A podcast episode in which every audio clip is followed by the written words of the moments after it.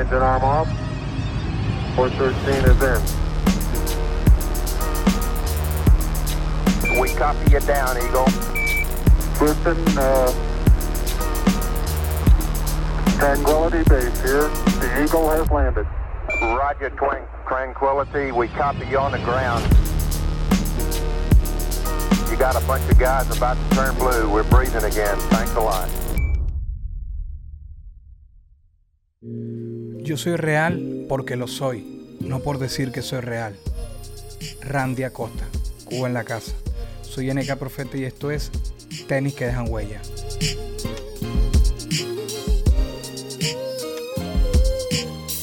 Ella me dice, tú, tú estás loco. O sea, tú lo que tienes con los zapatos y las gorras es una obsesión. Y al final, no es una obsesión, sino que es, digámoslo entre comillas, una pasión que, que se convirtió en una necesidad. Porque por lo menos en mi caso en particular, mi relación con los zapatos viene de la escasez de zapatos que había en Cuba, ¿me entiendes? Y evidentemente cuando uno no tiene una cosa o carece mucho de esta cosa, cuando tiene acceso a ella, lo que más quiere es pues tenerla y disfrutarla y, y vacilarla, ¿entiendes? Yo recuerdo, Claro. yo recuerdo, bueno, mi primera gran anécdota así, digamos, remarcable con los zapatos fue cuando yo llegué a Finlandia, ¿me entiendes? Yo recuerdo que con, un- con una cantidad de dinero que yo gané en Finlandia, con, una, con unas cajas de tabaco que yo llevé de Cuba Ok. para Finlandia, que se vendían bien en aquel tiempo. Con ese, con ese dinero que yo gané de vender esas cajas de tabaco, todo el dinero, no voy a decir cuánto fue, pero, pero no fue poco, todo el dinero íntegro me lo gasté en zapatos. Todo. Todo. Fueron. O sea que literal, literal como dice Gema, es una obsesión desde siempre. Sí, sí, sí. Bueno, eso fue claro, ¿Qué- qué- salir de Cuba, de andar prácticamente descalzo, llegar a Finlandia, tener vitrinas y vitrinas y vitrinas. Porque en Cuba uno, como la canción de 50 Cent, uno era un window chapa, ¿me entiendes? Tú ibas a, la- a las vitrinas a mirar y decías, a, a- a soñar, ibas a soñar. Coño, cuando me pueda comprar esa, cuando me pueda comprar aquella. Y muchas veces tú tenías que reunir dinero y a veces cuando ya había reunido el dinero, esos zapatos que tú querías ya no estaban. Simplemente Claro. ya no estaban en vitrina, ¿entiendes? ¿Y alguna vez en, eh, algún modelo en específico o, o era en general que te gustaban mucho o uno que tú ay, siempre, uno que te haya causado como más, más deseo de tenerlo cuando eras pequeño? Sinceramente en Cuba, mi primera, mi primera, digamos, relación con querer, con querer tener un zapato, porque cuando tú tienes necesidad, cualquier zapato te sirve, eso da igual. Claro. Cualquier claro, zapato y claro. cualquier cosa. O sea, si quieres un carro y te regalan un carro que está todo estartalado, ese carro, tu primer carro va a ser con amor, o tu primera bicicleta, o tu primera libreta para escribir, lo que sea. Tú sabes, cuando hay escasez, Claro, claro. Lo primero que te dan, usted se aferra a eso y lo ama como a nada en la vida. Pero yo recuerdo mi primera relación con querer tener unos zapatos fue a través de mi papá. Volvemos a mi papá, que era marinero, tenía acceso a cosas que en aquel momento muchas personas en Cuba no tenían, porque simplemente viajaba, conocía y podía Claro. conseguir. Y yo recuerdo unos zapatos que tenía que eran marca Cobra. Yo no sé si tú te acuerdas de esa marca. Era- Ah, pero, pero claro. bueno, yo era, yo era un chamín, tendría, no sé, cuatro o cinco años, yo me acuerdo. Y él con sus cobras, yo le decía, coño, Ceres, tráeme a mí de esa también, porque a mí me traía otra, otro, otro tipo de zapatos. Que si una superguita, que si Océano Pacífico. Le decía, no, yo quiero, yo quiero unas cobras puro, quiero cobras. Y él me decía, eso te lo tienes que ganar, hacer eso. Esto no es para todo el mundo. Mi papá me decía, cobra no es para todo el mundo. Tú con esto, esto es lo que te toca a ti, ¿me entiendes? Yo nunca en mi vida he tenido unas cobras, pero siempre me acuerdo de esas cobras que tenía mi papá y yo siempre quise tener. Claro. Esas eran, esas, no sé si había muchos modelos, pero yo recuerdo unas cobras que eran negras gamuzadas. ¿Serían? La de O esa que tú tienes en mente. mi recuerdo Ajá. es, eran unas así color crema, ¿sabes? Ok, Completa. ok, ok. Eran todas completas color crema, estilo botica, como estilo la, la, la Side for One, ¿me entiendes? De. Nike. Sí, sí, sí. Pero te estoy hablando, te estoy hablando de mi bajo recuerdo.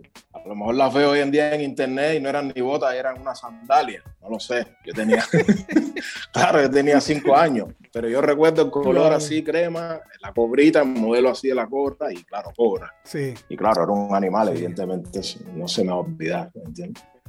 Eso fue Claro. así como, como mi primer gran impacto de, wow, mira los zapatos que tienen puras, señor, mira. ¿Me entiendes? Ya luego cuando uno crece y, y entra en la adolescencia, ya hay otros modelos que se, que se apoderan del interés de la juventud, ¿no? Pero eso fue como mi primer gran recuerdo. No te quise interrumpir, pero si tú me pudieras volver a mostrar qué tienes en los pies, no me regañes. No, tranquilo. Tengo esto, hermano. Ok, ok. Mis sandalias Lacoste. Ando todo lacosteado, ¿eh? Randy Lacosta. No jodas. Pero ya tú entiendes es- la palabra chola, tú la entiendes. Sí, claro, Ay. Venezuela, papi. Ah, bueno.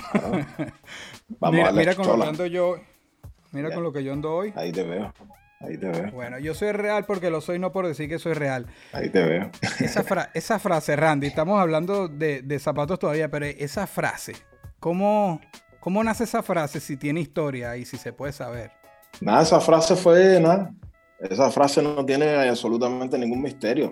Eso fue en una época en la que en Cuba éramos bien fanáticos de rap underground y, y, y de, y de la frase de, de ser real. No, yo soy real, el rap real, tú no eres real, tú, tú eres un reggaetonero, o tú eres un falso, o tú tal.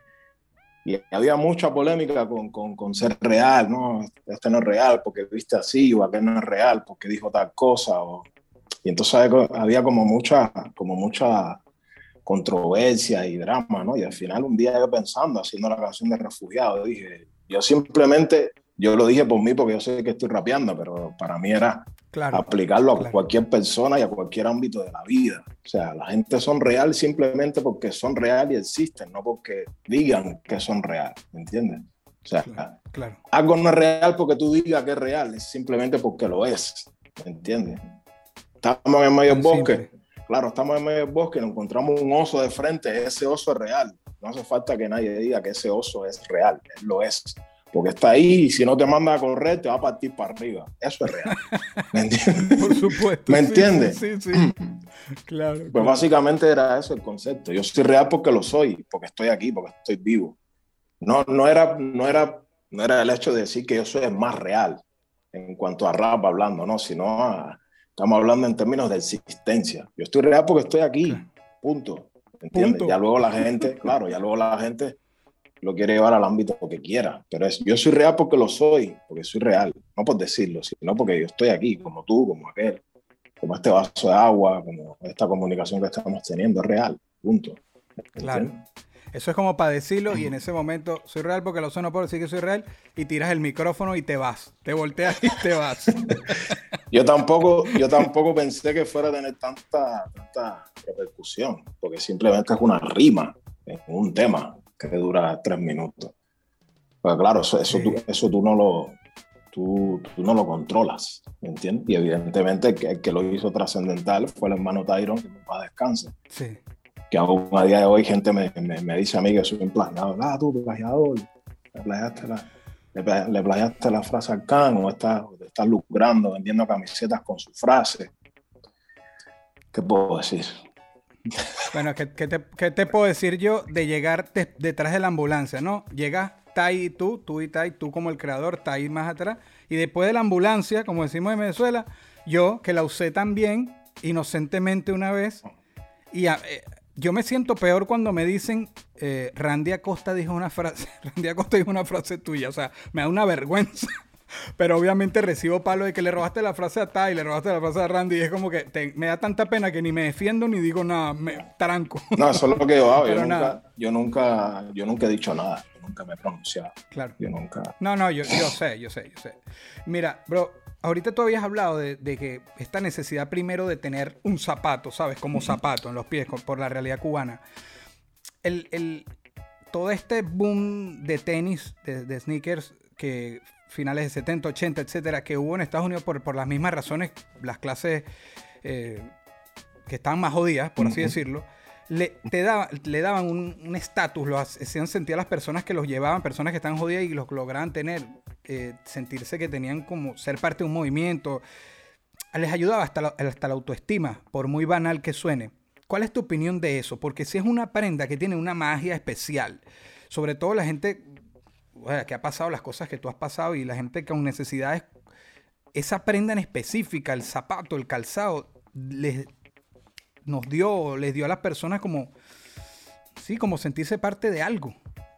Mira, yo, yo, te voy a hacer una reflexión que yo tuve, que, yo, que a mí me vino a la mente sola en los 90, cuando yo vivía en Cuba y venían muchos, muchos extranjeros a, a, los festivales de rap y tal. Y hay, hay, una reflexión que yo siempre me quedé en la cabeza y era que cuando, cuando cualquiera de esas personas te regalaba un zapato a un cubano, tenía un amigo para toda la vida. ¿Me entiendes? Imagínate lo importante que va a ser para nosotros sí. un calzado, claro. Y, y, no solamente tener un calzado, sino cuidarlo. Porque en Cuba, con el calor que hay, prácticamente los zapatos se derretían en el asfalto. Y no es mentira. Claro. ¿Me entiendes? Claro. Y en Cuba a día de hoy todavía existen zapateros. Hay zapateros. Aquí en Europa casi hay, yo no veo zapateros. Porque la gente se compra un par de zapatos. Hermano, espérate un momento. En serio, dale, hermano. espérate un momento para enseñarte una cosa, ya que estamos hablando de zapatos. Claro, hermano, Espérate claro, claro. Mira esto.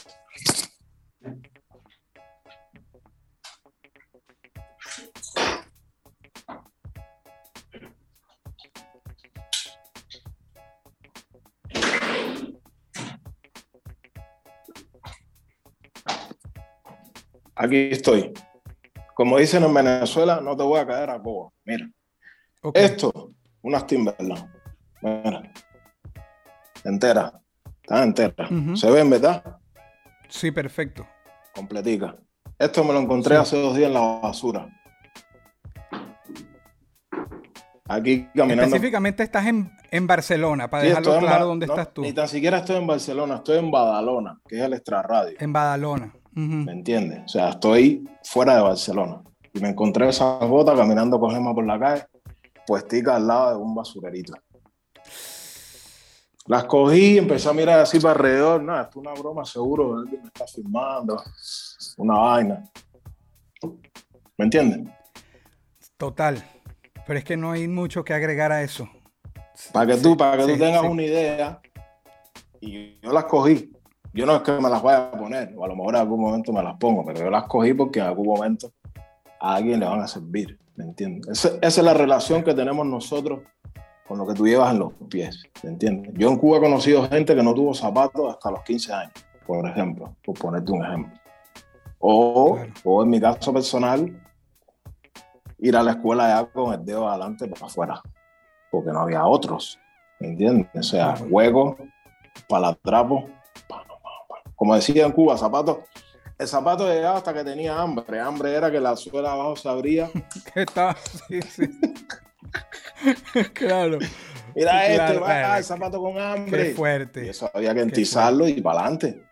Yo jugaba baloncesto cuando tenía nueve años y yo iba a jugar con zapatos con hambre. ¿Me entiendes? Yo, yo, Wow. yo he llegado a hacer una jugada esta, pa, bola por abajo y fui a tirar y salíseme el pie por abajo del zapato y yo terminé Qué, qué descalzo. ¿Me increíble. entiendes? Entonces, Claro. yo te voy a decir que, que- que en mi tiempo, por lo menos, no había un modelo específico el cual la gente quería tener. No, yo quiero una más uno, yo quiero una Air Force One, yo quiero tal. La gente simplemente quería tener un par de zapatos. Daba igual. Y los primeros, el primer par de zapatos que yo me pude comprar, gracias a, bueno, gracias a, la, a, la- a los, a los tejemanejes y a la supervivencia del caribeño, fueron unos Adidas que, que a mí, sinceramente, el modelo como tal no me gustaba mucho. Eran unos Adidas que estaban diseñados para escalar montañas. ¿Me entiendes? Ok, ok, ok. Pero era tanta la preocupación de que yo no sé cuándo voy a tener mi próximo par de zapatos, que me tengo que comprar unos zapatos que a vista duren mucho tiempo. ¿Me entiendes? Y era- esos zapatos eran anti todo. Eran, no eran ni cómodos tan siquiera. O sea, o sea era, era una bota. Era una bota que aquello parecía para irte ya para escalar el Himalaya directamente. Y en Cuba, imagínate. Con el calor aquel. Y esos fueron los primeros zapatos que me compré con ese, o sea, con- con ese pensamiento de que me duren, de tener zapatos aquí para rato. ¿Me entiendes? Esos fueron los primeros zapatos que me pude comprar. Te estoy hablando de unos zapatos caros. Adidas en Cuba. Ok, ok. Hoy, hoy en día Claro, uno se lo puede el- permitir, pero Adidas en Cuba, caro. No, obvio. No, es que ahorita, es que todo lo que yo te pueda preguntar, adaptado al, al contexto cubano, o sea, la realidad es. Si yo, yo, ¿cómo yo voy a venir a decirte a ti, no, qué difícil era para mí cuando era niño comprarme los que quería, pero igual tenía tres pares en la casa de unos que también me gustaban, pero yo quería unos más caros, ¿me entiendes? Pero, y no por precio, porque eran los que me gustaban. Pero es como que cállate, ¿sabes? Aquí te, te escucho y qué fuerte, ¿sabes? Nada, pero no se trata, no se trata de desmerecer. Se trata de que es, es- esa era tu realidad en aquel momento. Exacto. esa era la mía. Claro, esa era la mía. Sí. Nosotros, evidentemente, Sí. cuando veíamos las películas americanas que siempre se han visto en Cuba, veíamos como los chamacos jugaban con Nike para ir por el barrio. ¿Entiendes? Y nosotros decíamos, coño, de pinga. Y aquí esos son zapatos que tú cogerías para salir. Salir era para ir al cine, para ir por la tarde para visitar a tu abuelita, para ir a Malecón, ¿entiendes? En Cuba había ropa de salir, ropa de andar y ropa de ir a la escuela. Bueno, en, en aquel tiempo había uniforme, gracias a. Y el uniforme era una ropa que tú usabas y no tenías que, que invertir en, en tener una ropa para ir a la escuela, que era donde ibas todos los días, ¿entiendes? Claro. Pero yo me acuerdo mucho de eso. ¡Oye! Quítate esos zapatos, que esos son los de salir. Y yo decía, pero ¿cómo los de salir? Si voy a salir de la casa o son los de andar por dentro de la casa. No, no, no, esos son los de ir a los eventos elegantes. Andar por aquí como si tienes que ir descalzo. ¿Me entiendes? Hay que Claro. cuidarlo. O sea, era No, increíble. y, y mira, y hablando de realidades, y también, pero por, por, por ese amor ciego a los zapatos, yo cuando empecé o pude tener el, mi primer tenis así Nike que yo quería, y a mí me gustaba jugar básquet, no era bueno, pero me gustaba ir a jugar básquet con, con mis amigos, no me los ponía. Yo me los ponía era para lucirlos. Y me, ah, cuando iba a jugar básquet buscaba mi peor zapato, el que se te doblaban los tobillos, el que sea. Claro. Y se supone que, que era para eso. Y yo cuando veía gente que sí se los ponía en la cancha, y yo, pero están locos. Coño, el zapato era originalmente es para eso, pues, pero, pero era como que cuando, yo los daño aquí cuando lo voy a volver a tener, ¿sabes? Exactamente. Y hay, hay algún top, yo, yo de verte y de tus videos y de conocerte, etcétera, sé que Air Max es un zapato importante, o sea, es de tu gusto, los Air Max. Pero si, te si yo te pidiera un top 3 de zapatos, no sé si de modelo o de marca, ¿tú qué me, qué me dirías si te llega ahí a la mente? que a mí me marcaron en mi vida, evidentemente, los, los Air Max 90, pero antes que de eso, los Adidas Superstar, que eso me, lo, Ok. eso me los pude comprar yo en Cuba también, luego, con, mi- con mis inventos. Ok. Incluso, incluso fue, fue una época que en Cuba esos zapatos costaban solamente 25 dólares y mucha, mucho, muchos raperos se los, se los pudieron comprar. Y a mí me duraron, o sea, a mí esos zapatos me duraron. Y, y me gustaban porque era, tenían relación con el rap, por lo de, por lo de From DMC y tal. Pero, Claro. pero no es menos cierto que la goma esa de adelante en Cuba, eso da tremendo perro calor. ¿Entiendes? El, go- el gomotón ese que va de adelante. Sí, sí, la parte esa que, Sí. que es como más, no es plástica, pero más dura. Exacto. Uno lo llevaba con Sí, orgullo y eran cómodas y tal. Bueno, cómodas. pero, pero eran unos zapatos que tú, ibas, que tú ibas a los conciertos de radio y decías, tengo unos zapatos que tienen que ver con rap. ¿Me entiendes? Y estoy Claro, aquí. claro. Y mucha gente los lleva y con esto bailan los b y tal. Y bueno, ya tengo mis zapaticos de rap por lo menos para empezar. Eso me marcaron, evidentemente. Y la, volvemos a la anécdota de Finlandia. Toda esa retraída de zapatos que yo me compré con aquel dinero de la caja de tabaco, todos eran Air Max 90. Todos. Me, me compré, creo Es que que. hace rato te interrumpí, hace rato te interrumpí y tú ibas a decir eso, lo que, lo que habías invertido con la- los tabacos, todos fueron Air Max 90. Todos. Creo que fueron como cinco o seis Y- pares de golpe. De golpe. Sí, sí, yo me, yo me volví loco, yo me volví loco. Y, y, aunque, y, aunque, y aunque parezca raro, fue en Finlandia donde yo conocí ese modelo. Yo antes no conocía ese modelo, ¿me entiendes? Y lo conocí porque cuando llegué a Finlandia en el año 2007, ese modelo volvía a estar de moda entre los jóvenes finlandeses y en Dinamarca. Me acuerdo que también en, en breve fui a Dinamarca e incluso en Dinamarca era más full todavía la, la fiebre que había con los Max 90 en el 2007, nuevamente. O sea, Wow. tú ibas a una tienda, era, más 90 los modelos que tú quisieras. Cualquiera, cualquier cantidad de modelos. Yo me volví loco. O sea, yo me volví loco. Claro, claro. Bien, bien, bien. El momento unboxing acá es para hablar de Randy. De- de- vamos a, a destapar un poco de Randy en el sentido de una habilidad, una cualidad, un talento, algo que te destaque, que tú pudieras sacar de ti y entregárselo a alguien. Un fanático, un familiar, un amigo. ¿Qué sería? Que tú mismo digas que yo sacaría de mí esto y lo compartirías con alguien más. Para mí, constancia, Constancia. sin dudarlo. Eso ha sido lo único que más, que más, que más traído hasta aquí. No ha sido ni el talento, no ha sido ninguna habilidad especial. No sé. No, no considero que yo tenga nada especial que no tenga cualquier ser humano. Yo lo, yo lo, que, lo que tengo para destacar ha sido constancia y, y amor hacia eso que hago. ¿Entiendes? Que en este caso es el rap. Pero, pero más que nada constancia. ¿Entiendes? Yo para mí yo no nací con ningún don. Yo fue algo que yo aprendí, yo empecé a practicarlo y, y salió. Bueno, yo, yo no soy un host naturalmente, soy un rapero que está inventándose esto de un podcast, entonces me cuesta mantener como la imparcialidad, ¿no? Pero con lo del don no voy a estar de acuerdo contigo. Y de paso, yo... Esa es tu No, bueno, opinión. bueno, Claro. bueno, es mi opinión y la mantengo y te la digo en tu cara. No, mentira, escúchame. Yo, a mí lo que más me sorprende de tu talento, que me parece que es, otra, es otro nivel, es de algo muy simple, de, de- de muchas cosas simples. Sacas historias y sacas algo que exponer, que a mí me sorprende. Incluso me, me ha hecho, tu música me ha hecho reflexionar como que hasta un punto de decir, verga, pero qué cagada, qué cagada, weón. Después que oigo tus discos y vuelvo para los míos, yo, ¿qué es esto, weón? Y yo creí que me la estaba comiendo. Y digo, no sé, yo recuerdo ahorita una canción tuya, disculpa que no me acuerdo el nombre, pero que tú dices que, no sé, vas caminando y ahí, ahí por ahí por Barcelona y hay mierda en el piso y, o sea, una vaina que de paso viajo contigo, me voy en el viaje, estoy caminando en el mismo lugar y lo dices de una manera que mierda. Ah, me es que de verdad siempre te voy a agradecer por tu música, hermano, o sea, de verdad. Gracias, eh, papá. y yo y, y no, y no te voy a mentir. Cuando yo te vi por primera vez en Venezuela, en el, en el ¿cómo se llama? El festival En la cumbre.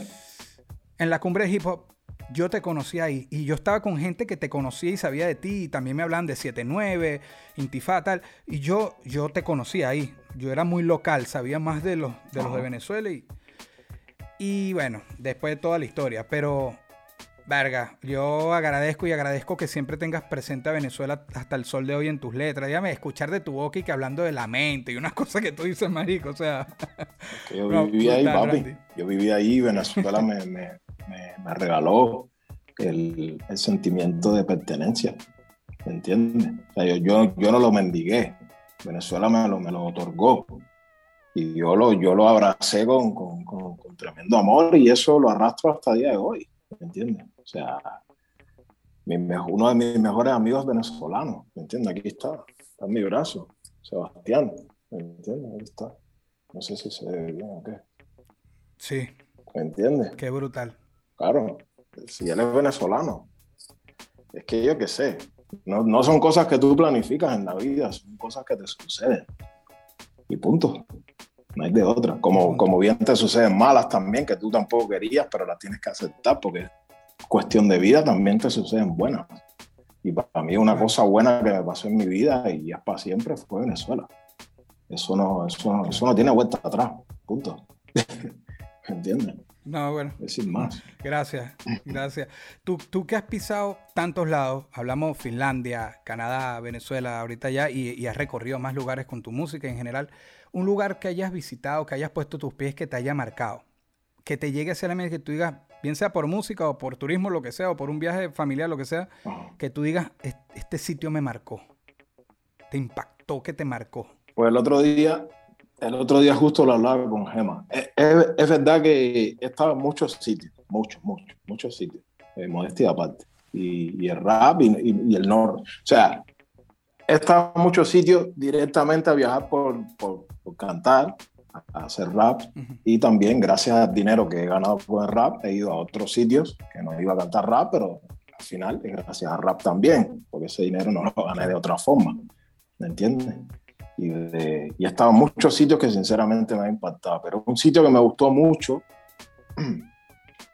y no solo por el sitio, sino porque el viaje lo compartí con Gemma, que fue cuando estuvimos con ustedes en 2019 en Estados Unidos, fue en visitando las cebollas, hermano, en, California, ¿sabes?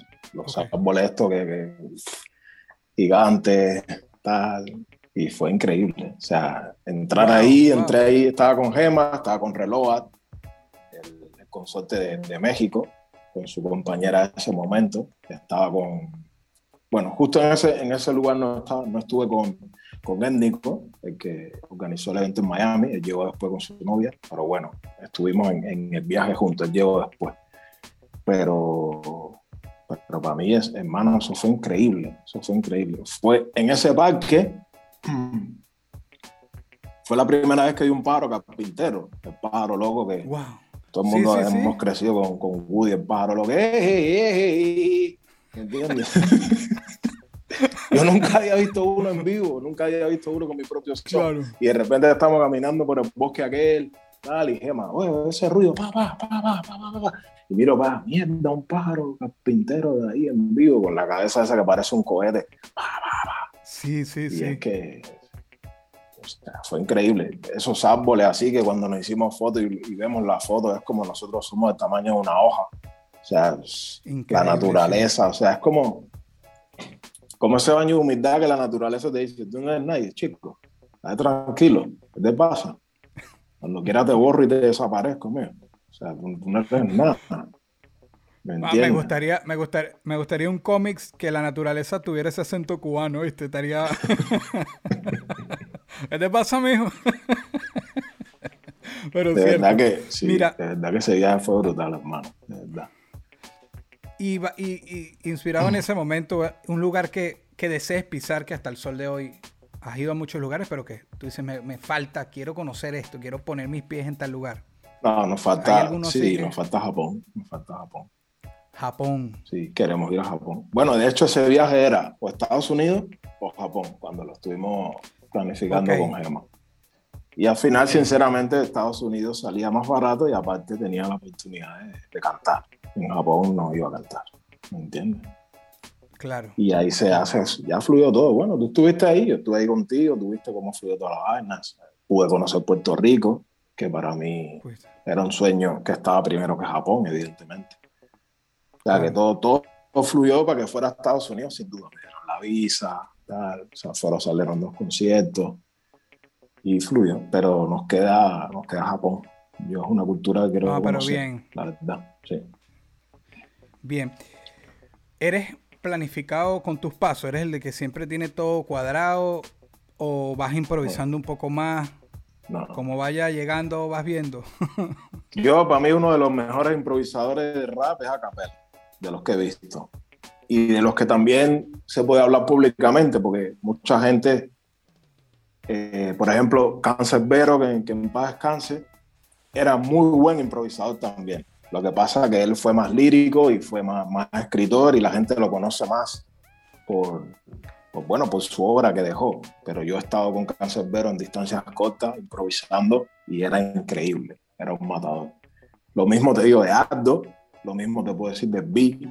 Eran muy buenos improvisando, son muy buenos improvisando. Lo que pasa es que sus carreras como artistas fueron más legendarias que como, que como freestyler el, el, que ha tenido el don y la suerte de converger en, las dos direcciones ha sido Acapela, de los que yo conozco. Acapela es muy buen improvisador, ha ganado batallas y tal, y es muy buen músico y muy buen escritor. ¿Me entiendes? De acuerdo, pero, eh, y disculpa que te interrumpa, yo me refiero a tus pasos de sí, tu A poner el ejemplo. Iba a poner ah, el ejemplo. entonces, entonces esto lo edito, yo no voy a hacer ridículo. Iba a poner el ejemplo y la metáfora. Ok. Acapella para mí es uno de los mejores freestylers improvisando en el rap. Yo, como freestyler, cero o 0,1. Soy malísimo.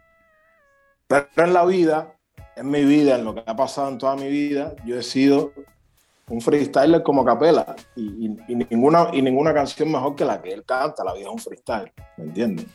Para mí ha sido esa mi vida.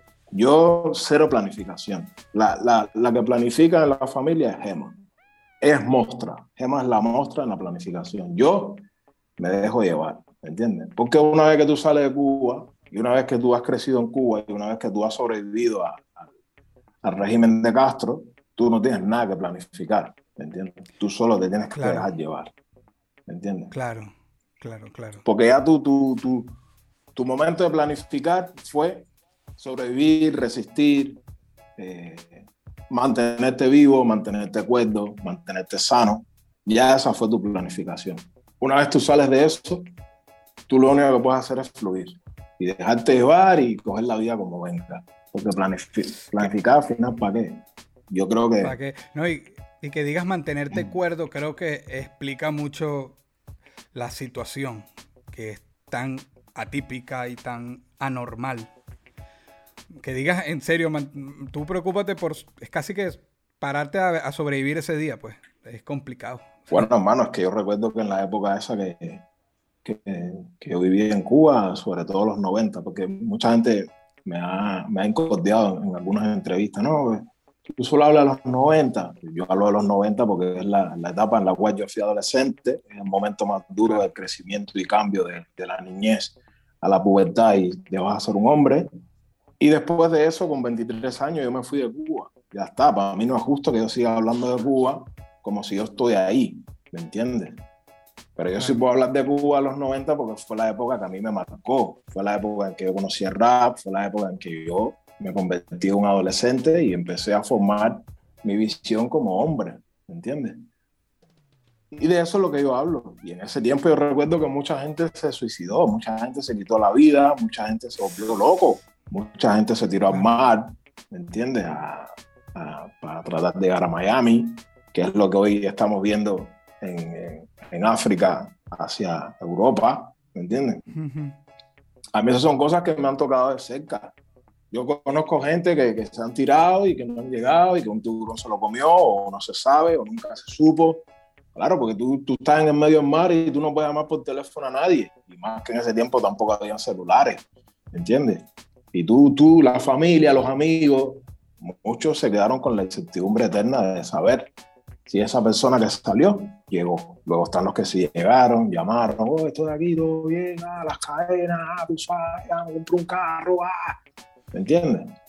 Pero siempre ha habido esa relación ambigua ahí. Y para mí era importante mantenerte acuerdo, porque hoy en Cuba mucha gente se loca. Y era normal, tampoco era que, que era una cosa, wow, que yo la estoy contando, como que yo viví esto. No, para nosotros eso era normal, como el que crece en la mierda y se acostumbra a oler a mierda y ya está. ¿Me entiendes? Claro, pero, pero no lo es, pero entiendo, entiendo el que lo vive, claro.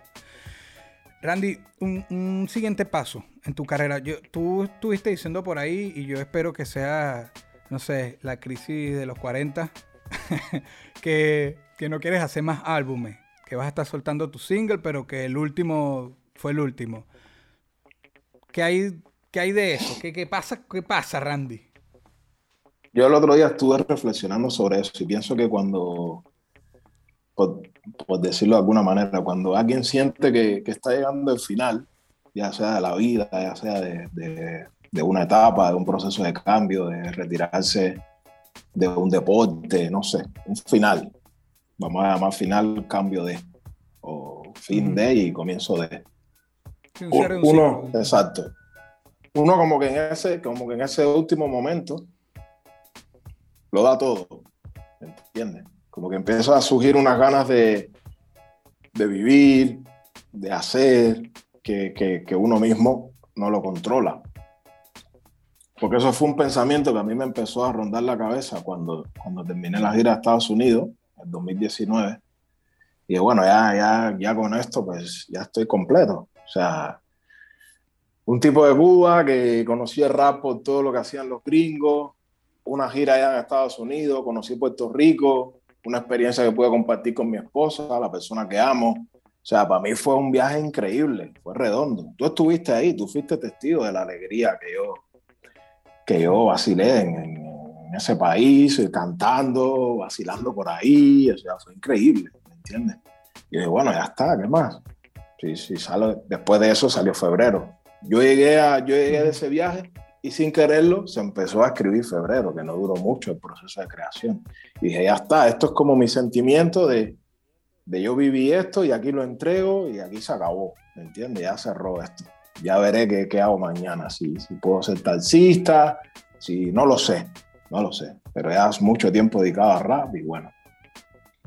Evidentemente uno no va a dejar de hacer rap nunca, porque esto es algo que es tu forma de vida, es algo que tú llevas dentro, pero yo sí pensaba que era ya como disco, ¿me entiendes? Como ya, ya yo no me voy a meter más en el proceso de crear un disco, como tal, sentarme, escoger instrumentales, ver las canciones que pegan unas con otras, esta no cabe, tal. Ese proceso, yo dije, esto ya no lo quiero vivir más. Y fue lo que te comenté. Si, si sigue saliendo música, que me imagino que va a seguir saliendo, van a ser singles, como pasó con Morfina, que Morfina es un tema que salió eh, sin ningún previo aviso, absolutamente. Rodesen me envió unas instrumentales, como siempre, me escribí la canción, llegué un día a casa de Adrián a grabarla, y ahí mismo cuando terminamos de grabar, ah, mira, me compré esta cámara nueva y este objetivo, vamos a hacer unas tomas de prueba aquí, a ver qué, cómo está. Y eso eran tomas de prueba y salió Morfina, ¿me entiendes? Un video que ahí está, la gente le ha dado su amor. Incluso siento yo que le han dado hasta más amor que el proyecto de febrero en cuanto a, a uno con uno, o sea, a tema con tema. No, no como proyecto de un disco, porque al final febrero es un disco entero, pero como tema solo, la gente ha estado bastante pendiente, lo han, lo han compartido, ahí lo están consumiendo. Ah, que cuando lo sube Spotify, bueno, la gente ha estado pendiente, ¿me entienden? Y vos viendo a eso de que cuando uno se está llegando al fin se aferra más, cuando a mí me empezó a invadir esa idea en la mente con más fuerza, yo no sé por qué, fue cuando más creativo me volví, ¿me entiendes? Porque incluso ya tenía terminado febrero, no, no lo sacamos por la pandemia, y sin yo quererlo, salió V. Un proyecto que no estaba pensado para nada y salió como en dos semanas. ¿Me entiendes? Con unas instrumentales que también volvió a mandarme el pesado de Rodescence, que no me deja descansar, ¿me entiendes? Un abrazo ahí para mi hermano Rodescence de República Dominicana. en la casa. No me deja vivir en paz, ¿me entiendes? Siempre que me envío un instrumental, es como, me, me invade una cosa y ay, tengo que escribir, porque es que el chamaco, pues, no sé, hubo química ahí musical y es una magia que él me entiende y él me dice, guay, negro, mira a él revisa el correo, vamos a poner, revisa el mail que tienes ahí cosas. Y yo, no más esto estoy descansando, estoy tranquilo. Entonces uno ve a las instrumentales y uno tiene que empezar a escribir. Pues eso es lo que pasó. Salió V, María Éter, con, con, con, el consorte Fure, Fure 1 de México, ¿me entiendes? Eh, no Question, también de, de Rodescence. Después hicimos Amor a Primera Pista, el cual tú sales yo ayudándolo ahí, hice más o menos medio trabajo de, de, digamos, de coordinador, por llamarlo de alguna manera. Entonces es como cuando tú quieres ir al final, al final no te deja. Dice, no, amigo, cálmate, cálmate. Todavía tienes cosas que dar. O sea, todavía tienes cosas que hacer, ¿me entiendes? Y es el ejemplo de cuando uno se está muriendo, quiere vivir más que nunca. Verga, sí. ¿Me entiendes? Yo he visto, y, perdón con la comparación, pero yo he conocido gente que están enfermos de, diferentes eh, enfermedades terminales y es cuando más quieren vivir, es cuando más quieren hacer cosas, es cuando más planes quieren hacer, es cuando se liberan de, de todo aquello que los molestaba, porque ya es evidente que te vas a morir, ya es evidente que se va a acabar. Y es cuando uno dice, no, ahora quiero ir aquí, y ahora quiero ir allá, hay una película de, Morgan Freeman, eh, Robert De Niro y no sé quién más que habla de eso. Y esa película cuando yo la vi es como mierda. ¿Me entiendes? Eran tres viejitos, ya, cáncer terminal y cogieron el dinero que tenían ahorrado y se fueron a viajar el mundo y hacer todas las locuras que no habían hecho en toda la vida de joven y eran unos viejos. ¿entiendes? Entonces yo pienso al final es eso. En esa etapa que dijiste, que fue cuando termina la gira de acá en Estados Unidos, eh, y, se juntó con el año pasado, la pandemia y esto, es esa etapa donde empiezas a, por lo menos manejar esa opción de que fuese el último álbum. Voy a aprovechar para decir algo acá, que eso me lo dijiste tú, no sé si lo has dicho públicamente, pero que incluso The Last Dance que Michael Jordan incluso también tuvo, te influyó de cierta manera en la decisión. Y yo quisiera que hablaras un poquito de eso hasta donde se pueda. Es que, hermano, imagínate. Es que eh, para mí, ya, ese, ese, era el nombre perfecto. ¿Me entiendes? A mí no mujer, si, si ese, si ese, porque incluso lo hablamos con Rodescence, ¿me entiendes?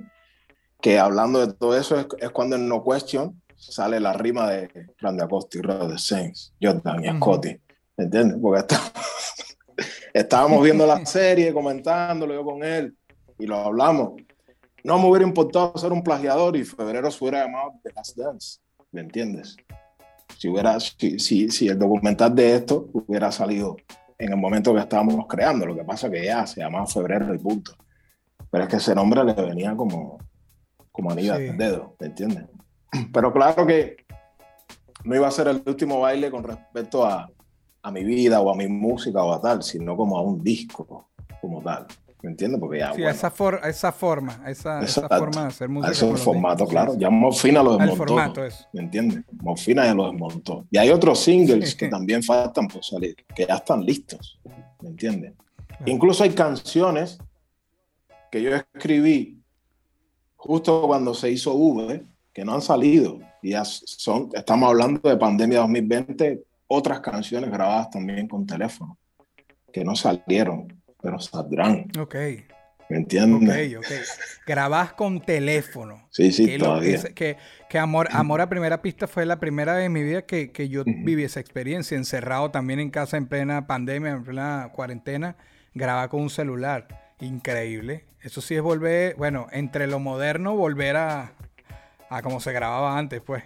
Que entre paréntesis, tu tema fue de los más queridos. Tu tema fue de los que más, de los que más la gente apoyó, de los más charados. Bueno, gracias.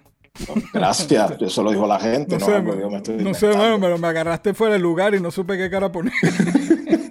pero es la verdad, esos fueron los comentarios que dejó la gente, lo que de toda la gente que había, porque el disco a mí me gustó mucho, pero sí, no, los que más la gente escribió, coño, nega profeta, nega profeta, reto, nega profeta. Las cosas como son. Si hubiese una máquina del tiempo, y sé que esto suena cursi, ya. como te suene, pues, pero para ir solo para atrás, para, ¿qué, ¿qué, época te gustaría caminar? Puede ser otra época o todo, pero con todo lo que sabes hoy, el Randy de hoy, ¿qué quisieras o volver a caminar o caminar? Pero dices una época en la cual yo no he vivido, que no he conocido físicamente. Puede ser una época, puede ser una época que, que, que no existía o puede ser una época que ya pasó, reciente. Ya. A mí me gustaría haber eh, vivido cómo, o sea, haber disfrutado de cómo vivían los, los aborígenes en Cuba, okay. los, los taínos. O sea, los yo, taínos. yo, siempre me quedé con aquello de, de, ver cómo, cómo vivían ellos, ¿sabes? De sentirlo. De, no sé. Es una curiosidad que siempre tuve. Si máquina de tiempo, yo voy ahí con los aborígenes. Pero la parte bien, la parte feliz, la parte que ellos se desarrollaron como, como comunidad, sin, sin, claro. sin vivir la parte que eran los españoles y jodieron todo. La no, parte, no, no, la parte exacto, la parte en la cual ellos se, se formaron como una comunidad. Cómo hacían para cazar, para recolectar, esa vida tranquila, en comunidad. Ellos, ellos según, según se recoge, entre las distintas tribus que habían en, en Cuba no, no, hubo guerras, por ejemplo. Ok, ok, ok, eran pacíficos. Sí, sí, era, eran, eran, coño, mira, yo descubrí esto, te sirve. Ah, y entonces Bien. se iban a la tribu al lado y le decían, coño, mira, tal. Entonces habían unos que se, habían unos que eran buenos, bueno, eran recolectores, cazadores, pescadores. Y, y se, bueno, y la, y la historia moderna los catalogó así porque cada uno era bueno en lo que sabía hacer y cada uno, okay. cada uno, eh, digamos, aportaba con su habilidad al bienestar de la comunidad. ¿Me entiendes? Yo soy bueno cazando, bueno, pues tu casa. Yo soy bueno recolectando, ah, y yo soy bueno pescando. Cada uno hacía lo suyo. Bueno, tenemos tantos pescados, bueno, yo cazo un, una jutilla, bueno, yo esto. Y luego, para todo el mundo. Evidentemente había, brutal. claro, siempre había un cacique que era el que dirigía, siempre tenían un, un guía espiritual, no, ah, el que inventaba, no, va a llover, porque viene no sé quién y los huracanes. Pero en el fondo se ve que lo que dejaron, se ve que no había guerra, que no habían peleas. De hecho, los que venían, los que venían a joder eran los caribes, los que venían de Venezuela.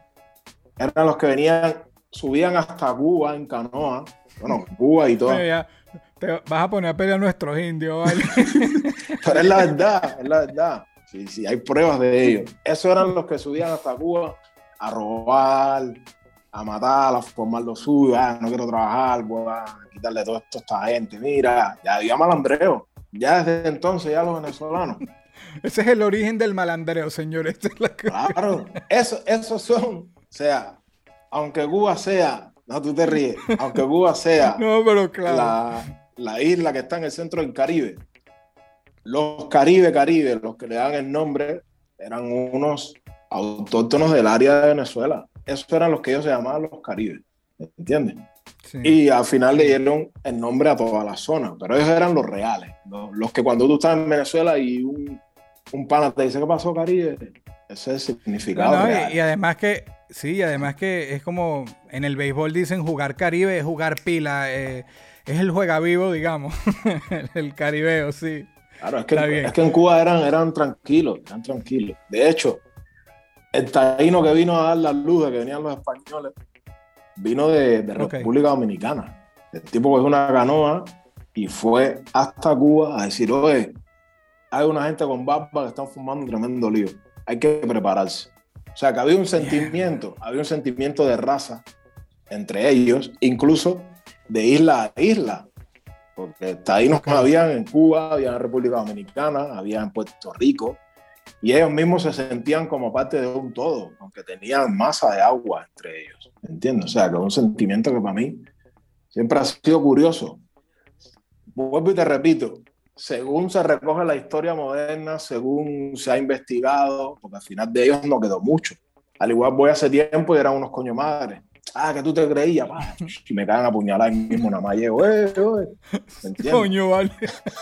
claro, claro. Pero, pero claro, según lo que se recoge, eran Está gente bien. chévere, eran gente pacífica que Está vivía bien. ahí con el calor, Está sin bien. ropa, con su taparrabo, tal, tranquilo. Vacilando, vacilando. Sí, sí, sí.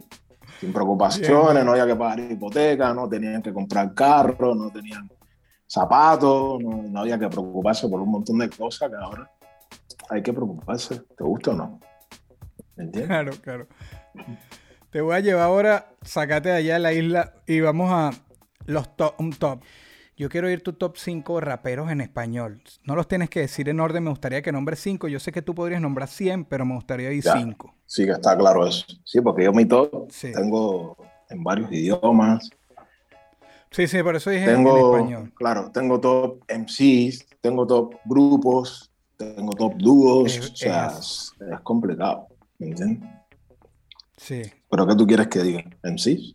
Me gustaría oír, si tu top, es más, como dices que también tienes, me- te quisiera oír tu top 5 de MCs en español y en inglés, en los tuyos, los favoritos de Randy. De todos los tiempos. Sí, de todos los O tiempos. sea, es que claro, soy un proceso, ¿me entiendes? Que claro, es que... A ver, mi top en español, en, nuestro idioma, pues claro, luego también hay un top en español de países, porque también me gusta mucha gente de... Sí. Sí, sí, sí. ¿Me entiendes Eh, lo que pero, te digo? pero estamos entendiendo que esto es un poco superficial y que la Ya. lista es más amplia, etcétera. Pero Ya. que cinco que te lleguen hoy ahí en español y después en inglés. Para Vale. tener una idea nada más. Bueno, sin duda alguna, Aldo. Aldo para mí es eh, indudable, independientemente que lo conozco, que lo quiero cantidad, que, es, que hemos vivido cosas, historias personales, aunque yo no lo conociera, Aldo, sin duda. Casevero también, por el mismo estilo, o sea, la misma línea.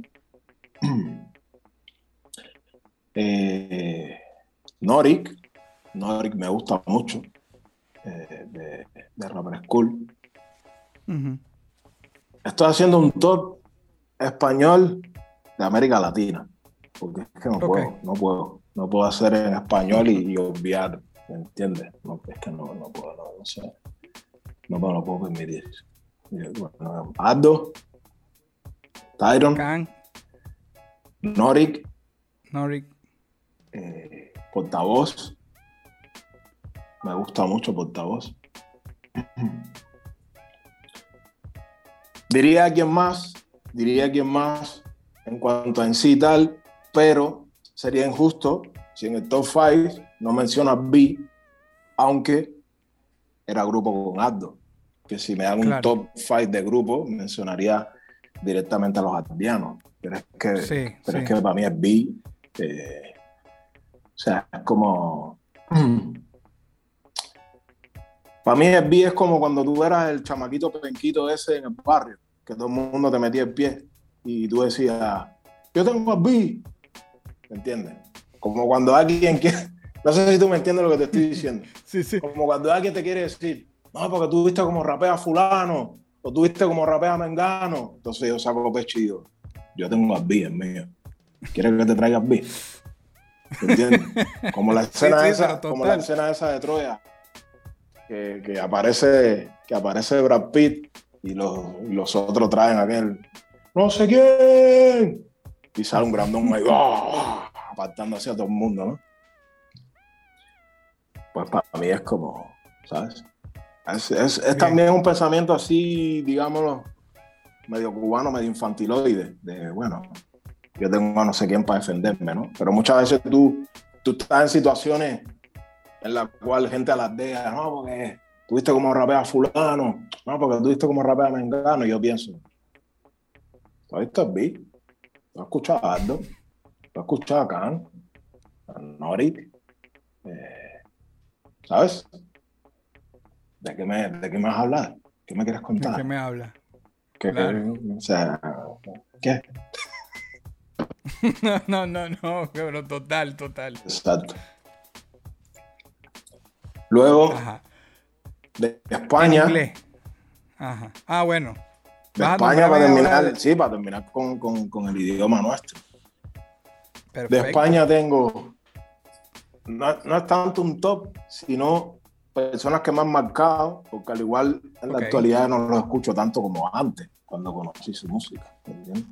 Pero evidentemente Nach me marcó mucho, Nach Scratch, lírico, de Violadores del Verso.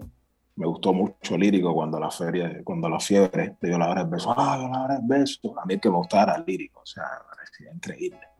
A día de hoy todavía me gusta.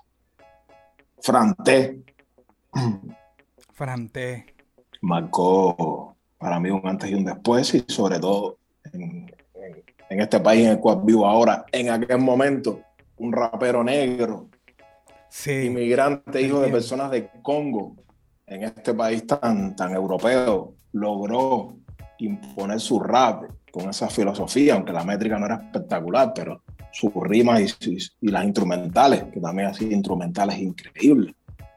Para mí era como, wow, Franté. Ariana Apoyo, aunque es de origen dominicano, es de aquí, Sí. ¿me ¿entiendes? Mujer, negra, producida por Frantés, su primer disco, se impuso también, ¿me ¿entiendes? Y un quinto, que no es de esa época dorada del rap, pero es un tipo que desde que lo escuché me marcó mucho, es de Former Gardinier, no sé si conocen su música. He escuchado su nombre. Sí, he escuchado su nombre. Cuando tengas un chance, escúchate a este chamaco. Es un chamaco súper undercover, no hay mucho de él por ahí. Lo poco que hay es así con cuentagota, todo muy como. Tiene un par de discos, si acaso tiene, no sé, uno, dos, tres videos, no, es, no está muy presente en las redes.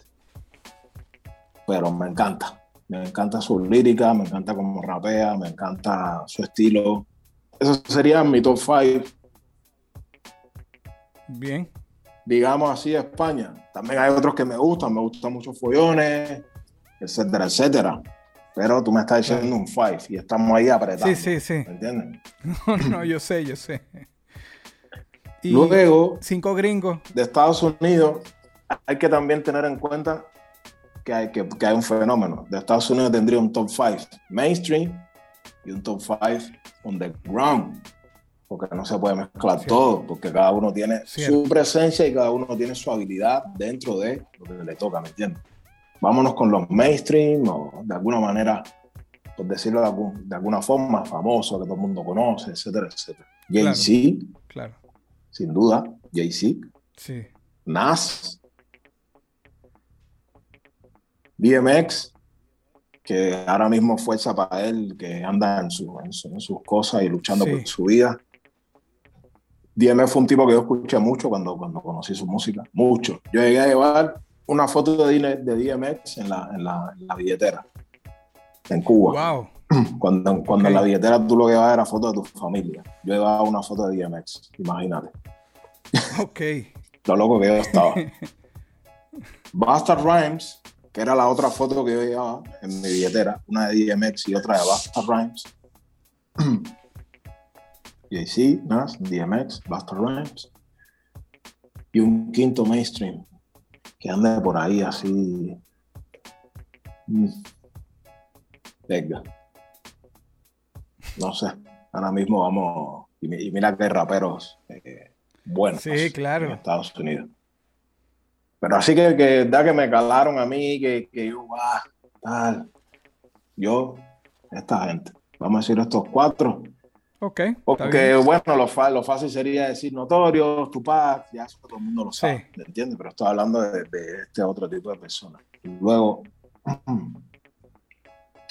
raperos underground, eh, Common Sense, me gustaba mucho. Tal y Quali, Mos Def, aunque estos dos hicieron, hicieron junto Black Star, Sí. pero bueno, ellos eran separados. Sí. Eh,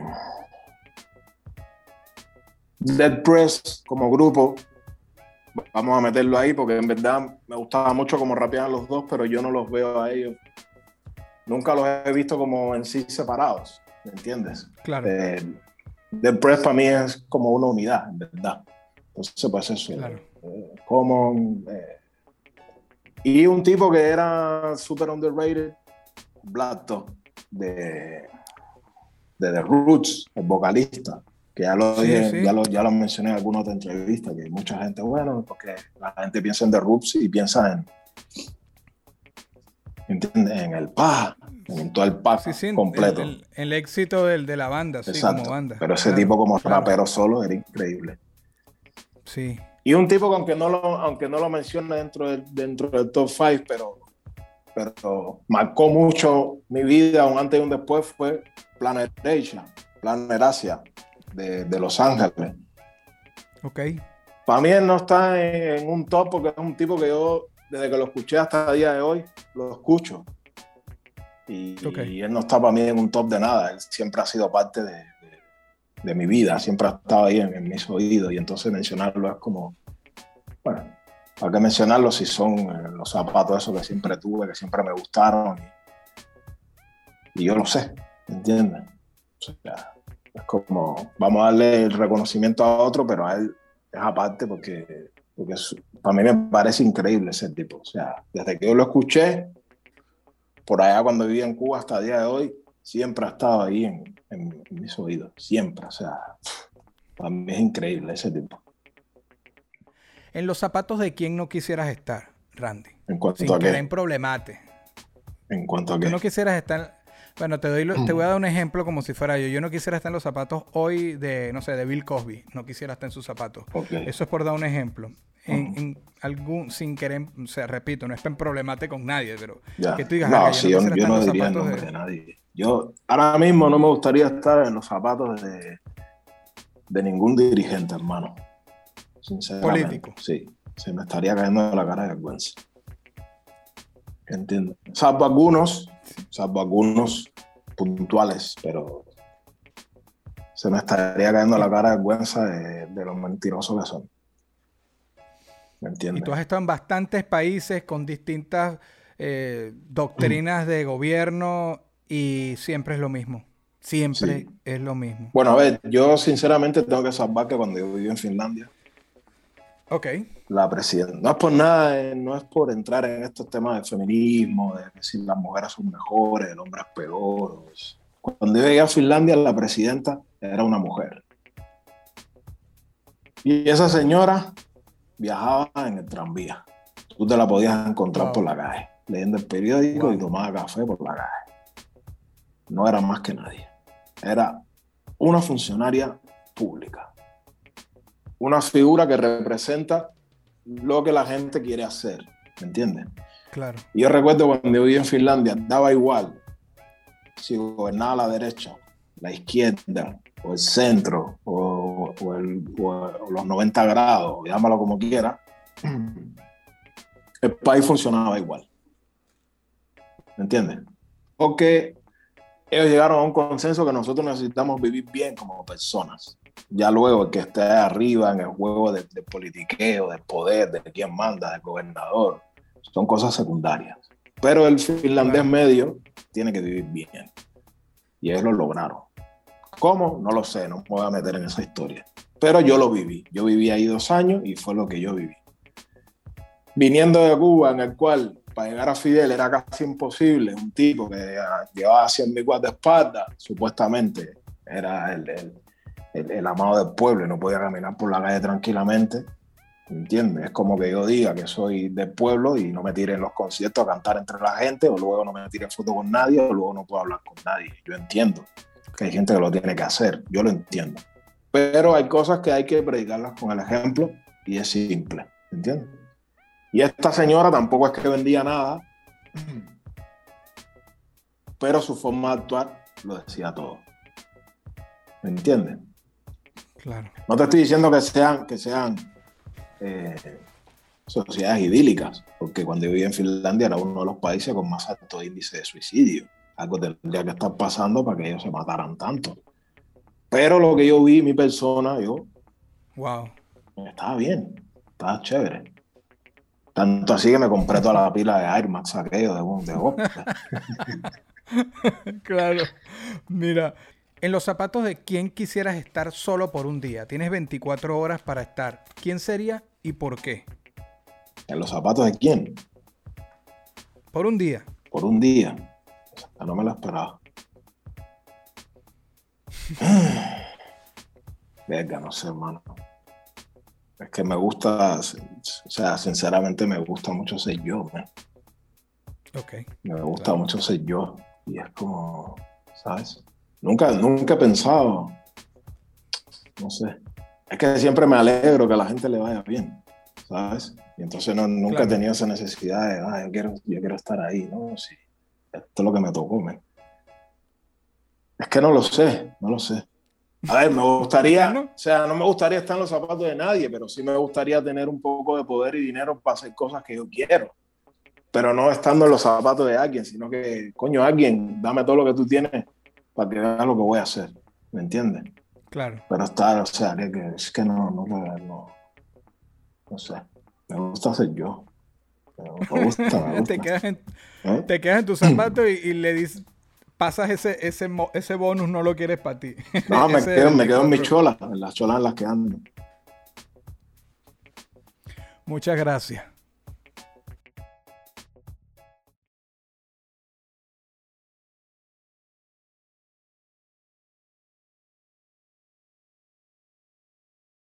Esto fue una producción, esto fue una producción. El Corillo Inc. Distribución digital, campañas y crecimiento en YouTube y Spotify. Te inscribimos en Nazca. Trabajo con ellos. Escríbenos. Elcorilloin.com. DJ Pijama. Producción ejecutiva. Y para cerrar, este servidor. NK Profeta Under Family. Porque lo que importa de la huella es quien la dejó.